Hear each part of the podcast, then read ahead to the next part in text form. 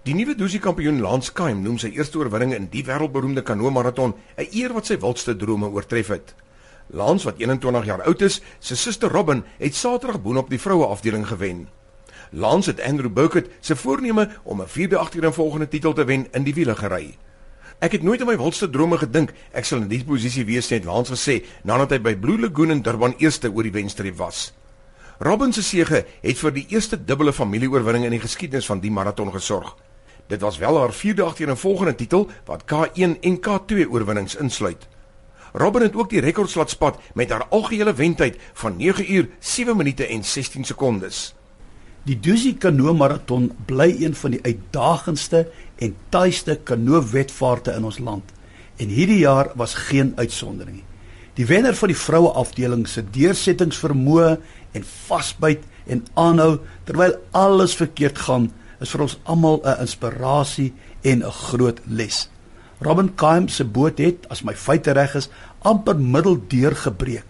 Vir baie deelnemers sou dit die einde beteken en niemand sou haar kwaadlik geneem het as sy maar opgehou het. Ek meen die boot is tog immers gebreek.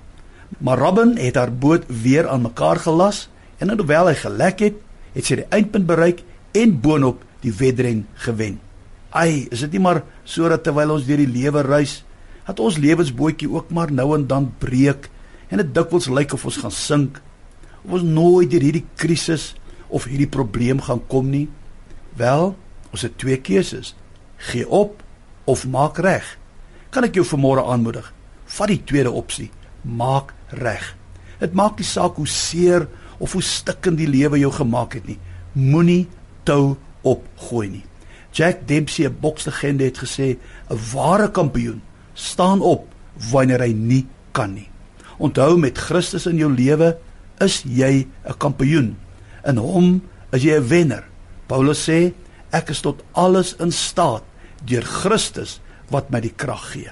So dis belangrik om te onthou, dis nie net my vermoë en talent of die gebrek daaraan wat my gaan deurdra nie. Nee, ek is tot alles in staat deur Christus wat my die krag gee.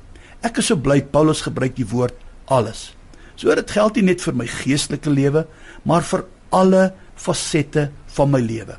So dit maak nie saak in watter situasie jy jou vandag bevind in Christus dat alles reggemaak word, herstel word en kan jy ook die wedloop voltooi en 'n wenner wees. Here, die storms van die lewe breek ons nou en dan, maar baie dankie dat U nog steeds storms stilmaak en nog steeds mense herstel.